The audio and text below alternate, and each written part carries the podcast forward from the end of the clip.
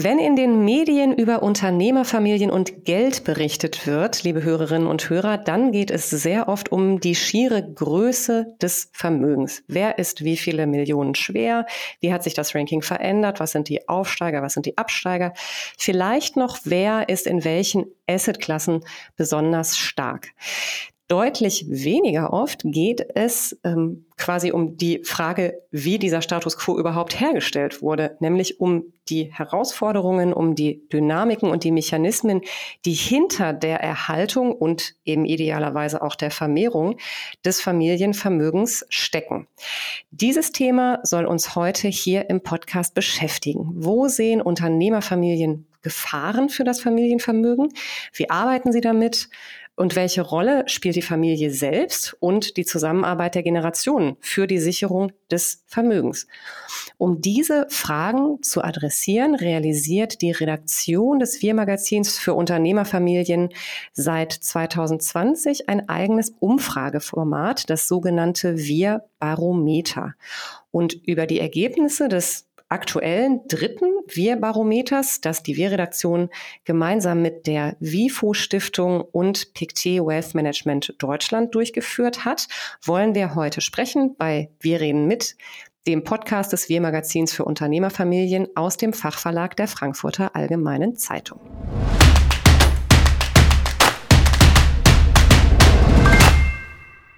Mein Name ist Sarah Bautz. Ich bin Redakteurin beim Wir Magazin und habe heute die Ehre, mit meiner Chefredakteurin Petra Gessner zu sprechen, die das Wir Barometer zusammen mit dem Research Team im FAZ Fachverlag verantwortlich durchgeführt hat. Hallo Petra.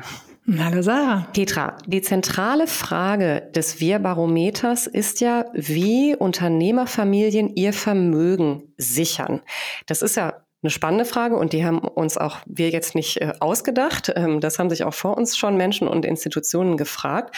Welche Lücke füllt denn nun das Wir-Barometer? Was ist unsere Perspektive auf das Thema Familienvermögen? Ja, es gibt viele Befragungen zu Vermögenshöhe, Vermögensstrukturierung oder auch Assetallokation, auch auf internationaler Ebene. Das sind natürlich zweifelsohne interessante Daten. Aber leider erfahren wir auch auf Nachfrage bei den Organisationen, das sind meist großen Dienstleister, selten, wer genau geantwortet hat. Ob das Vermögensinhaber, deren Berater, Asset Manager oder Family Officer waren, das bleibt äh, leider oft im Dunkeln. Und nicht immer wissen wir, ob die befragten Vermögensinhaber aus einem langlebigen Familienunternehmen kommen. Daher denke ich, dass die personalisierten Verteiler der WIFO Stiftung und der WI-Redaktion mit persönlicher Mailadresse uns eine sehr klare und äh, auch verlässliche Aussagekraft der Daten liefern. Die Ergebnisse sind natürlich anonymisiert, aber wir wissen grundsätzlich qua Verteiler, wer geantwortet hat und können entsprechend mit den Ergebnissen arbeiten. Das heißt, aus Redaktionssicht weitere inhaltliche Themen und Aspekte ableiten, die wir in Interviews oder auch im nächsten Barometer differenzierter fragen können. Insgesamt sind 90 Prozent der Befragten aktive oder passive, passive Gesellschafter eines Familienunternehmens und die Hälfte entstammen der zweiten und dritten Generation, 18 Prozent jeweils der vierten und fünften Generation. Diejenigen, die uns also antworten, sind wirklich Vermögensinhaber, die ein Familienunternehmen im Rücken haben. Ja, das ist natürlich ähm, eine unglaublich spannende ähm, Zielgruppe und äh, genau sozusagen unsere Zielgruppe mit dem ähm, Wir-Magazin und mit unseren Eigentumsthemen. Wenn wir uns jetzt mal den Ergebnissen der Befragung zuwenden, ohne dass wir das jetzt so im Detail referieren, was sind so für dich die wichtigsten Erkenntnisse aus der Befragung ähm, jetzt in diesem dritten Jahr? Eine Erkenntnis ist sicherlich, dass der Blick der Befragten auf die Größenbedrohung des Familienvermögens in ein Feld fällt, das sie nicht direkt selber beeinflussen können. Die Inflation natürlich ganz akut, der aufstrebende Populismus weltweit, Handelskriege und äh, auf unserer nationalen Ebene die Steuergesetzgebung. Die Gefahr hingegen in der eigenen Familie aufgrund von Streitigkeiten zum Beispiel oder mangelnder Kompetenz in Vermögensfragen fällt hier nicht so stark ins Gewicht. Eine weitere Erkenntnis ist ein Transparenzgewinn, würde ich so sehen, über die Performance einzelner Assetklassen im letzten Jahr, in das uns die Befragten Einblicke geben. Immobilien, Direktbeteiligung und Liquidität haben hier outperformed. Und die Zahlen lassen auch Rückschlüsse darüber zu, in welchen Assetklassen Unternehmerfamilien investiert sind und in welchen eben auch nicht. Äh, Private Debt, aber auch äh, von VC-Fonds und Hedgefonds halten äh, hier viele Abstand. Ja, lass uns gerne noch mal einen ähm, Blick quasi auf die externen Faktoren werfen, die du angesprochen hast.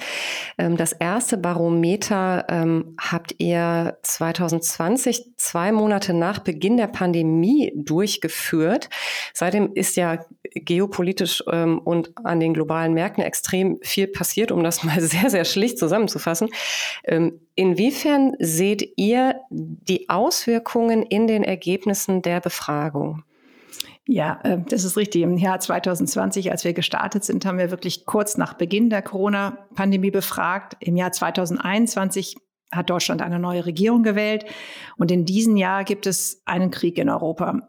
Das heißt, dass sich die Kriterien und Rahmenbedingungen für Anlage- und Investitionsentscheidungen in sehr kurzer Zeit schnell geändert haben.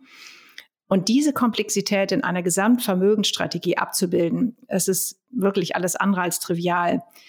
Entsprechend komplex bewerten Unternehmerfamilien auch die Bedrohung für das Familienvermögen. Zum ersten Mal haben die Befragten sehr ausführlich in einem offenen Feld die Gefahrenfelder benannt. Und wir haben die Antworten geclustert. Sie lassen sich in die Themenfelder politische und gesellschaftliche Rahmenbedingungen, multiple Krisen und auch die Herausforderungen für das operative Geschäft des Familienunternehmens selbst zusammenfassen. Ähm, Bedrohungs-, das Bedrohungsszenario für den Erhalt des Familienvermögens ist äh, heterogener und vielfältiger geworden. Ja, jetzt ist ja ähm, die Frage, was sozusagen man auf dieser ähm, Basis oder in diesem Setting ähm, für äh, Ziel- und Renditeerwartungen ähm, entwickelt. Ähm, welche Auswirkungen haben die Faktoren, die du da gerade beschrieben hast, ähm, darauf? Ja, wir haben eine das langfristige Anlageziel abgefragt in den, äh, also seit 2020. Und bei der Festlegung des langfristigen Anlageziels orientiert sich knapp über die Hälfte der Befragten am realen Werterhalt des Vermögens. Und hier zeigt sich eine Veränderung zur vergangenen Umfrage, als äh, kaum jemand von Inflation sprach. Ähm, dort waren es mit 47 Prozent, 6 Prozentpunkte weniger. Und mit Renditen als Zielgrößen arbeiten insgesamt 28 Prozent. Vor 18 Monaten bei der letzten Umfrage lag der Wert hier noch bei 37 Prozent. Mhm. Und ähm, jetzt, wo wir diese angepassten Ziele sehen, ist ja auch die Frage, wie kommt man dahin? Wie wollen die befragten ähm, äh, Mitglieder von Unternehmerfamilien diese Ziele ähm, erreichen? Ja, wir sehen insgesamt mehr Investments im Private Market Segment.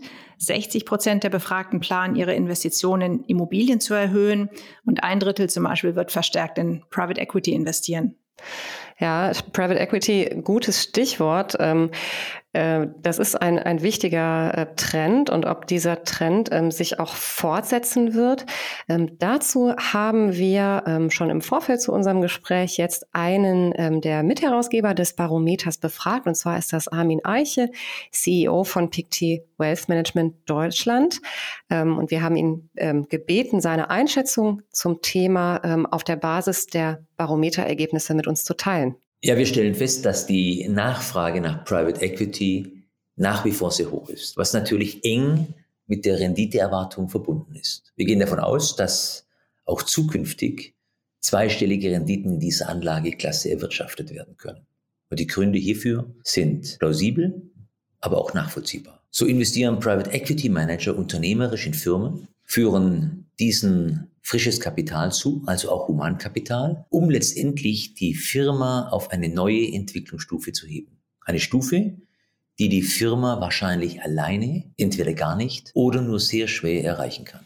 Des Weiteren sind Private Equity Investments fast immer neben dem Eigenkapital auch mit Fremdkapital unterlegt, was letztendlich zu einer höheren Rendite bezogen auf das eingesetzte Eigenkapital führt. Last but not least, Private Equity Manager investieren normalerweise signifikant mit eigenen Mitteln bei ihren Investments mit.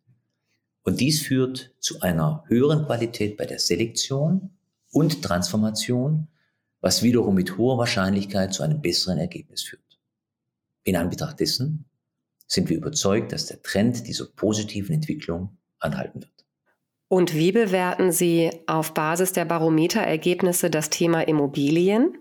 Immobilien gelten als klassische Anlage in puncto Sachwert, was die Anlageklasse mittelfristig bis langfristig attraktiv macht. Sicherlich muss man derzeit festhalten, dass durch den schnellen Zinsanstieg der letzten Monate Druck auf die Anlageklasse gekommen ist. Und so sollte man davon ausgehen, dass kurzfristig, insbesondere in Lagen mit historisch hohen Zuwachsraten, Preiskorrekturen eintreten werden. Erfahrungsgemäß sind deutsche Investoren bereits überproportional in Deutschland investiert. Daher setzen diese immer mehr auf internationale Immobilien, um einfach eine höhere Diversifikation zu erhalten. In Anbetracht dessen, dass die realen Bestandsrenditen nicht überall überzeugend sind, fokussieren viele Investoren auch auf die Entwicklungsmarge als Bestandteil ihrer Investition. Dass dabei auch Gewerbeimmobilien neben der klassischen Wohnimmobilien eine Rolle spielen, ist selbstverständlich. Im richtigen Mix sicherlich eine spannende und erfolgsversprechende Anlageklasse.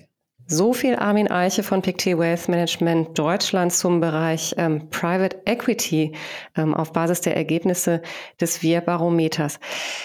Petra, ähm, Wir ist ja, ähm, wie der Name sagt, das Magazin für Unternehmerfamilien ähm, und äh, auch für Nachfolge auf allen Ebenen. Habt ihr mit dem Wir-Barometer erhoben, welche Rolle die Stiftung als Nachfolgelösung für Unternehmerfamilien spielt? Ja, das haben wir. Und immerhin ein Drittel der Befragten kann sich vorstellen, die Unternehmens- und Vermögensanteile in eine Stiftung einzubringen. Die meisten davon denken an eine Familienstiftung. Hm. Ähm, auch zu diesem Thema haben wir ja einen äh, kompetenten Partner mit an Bord beim Wir-Barometer und zwar in der Person von Tom Rüsen, Vorstand bei der WIFO Stiftung. Auch Tom Rüsen haben wir im Vorfeld ähm, zu dem Thema befragt, ob dieses ähm, Ergebnis oder die Ergebnisse des Barometers insgesamt Aufschluss darüber geben, inwiefern sich die Sicht der Familie auf das Vermögen verändert hat. Tom Rüsen. Ja, die Tatsache, dass ein Drittel der Teilnehmenden äh, darüber nachdenken, die Nachfolgelösung in eine Stiftung äh, zu überführen, äh, ist überraschend für uns. Eine Stiftung ist ja eine Übertragung der Anteile am Unternehmen an eine äh, juristische Person äh, und nicht mehr an eine natürliche Person, also die Nachkommen. Ähm, das zeigt natürlich, dass auf das Vermögen eine andere Perspektive geworfen wird und dass man hier vielleicht aufgrund von Steueroptimierungen, man hat Sorge, dass erbschaftssteuerliche Maßnahmen äh, äh, das Vermögen schmälern können, den Fortbestand des Familienunternehmens schmälern können, äh, eine Rolle spielen. Aber es gibt noch einen zweiten Trend, dass man sich vielleicht nicht mehr sicher ist, ob die nachfolgenden Generationen das Familienunternehmen noch behalten möchten. Und deshalb wählt man offensichtlich hier mehr und mehr äh, die Lösung einer Familienstiftung, wo eben die Einzelperson nicht mehr die Anteile veräußern kann, und es zu einer ganz anderen Governance, zu einer ganz anderen Eigentümerstruktur kommt. Wir stellen fest, dass in den Unternehmerfamilien die Sicht auf das Vermögen äh, sich verändert. Äh, das hat damit zu tun, dass zum einen neben dem Familienunternehmen, was ja oftmals den größten Anteil des Privatvermögens äh, äh, ausmacht, dass plötzlich äh, sogenanntes Sekundärvermögen vorhanden ist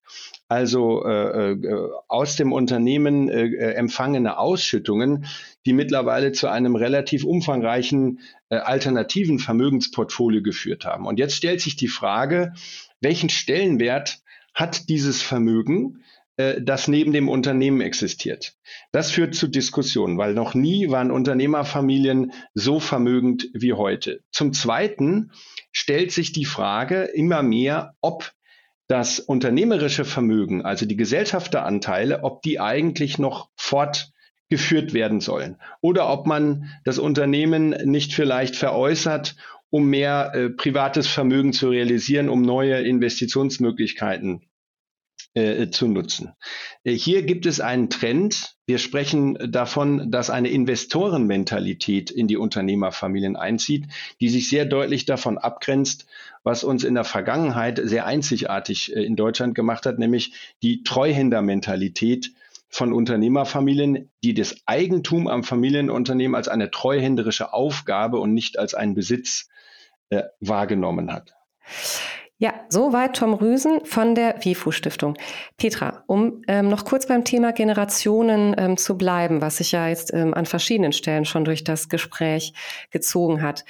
Der jungen Generation in der Unternehmerfamilie wird ja oft ein ähm, anderer Schwerpunkt bei Investitionsentscheidungen attestiert oder vielleicht sollte ich sagen unterstellt, weil da herrscht ja auch eine gewisse Uneinigkeit, ob das eigentlich tatsächlich so ist oder nicht.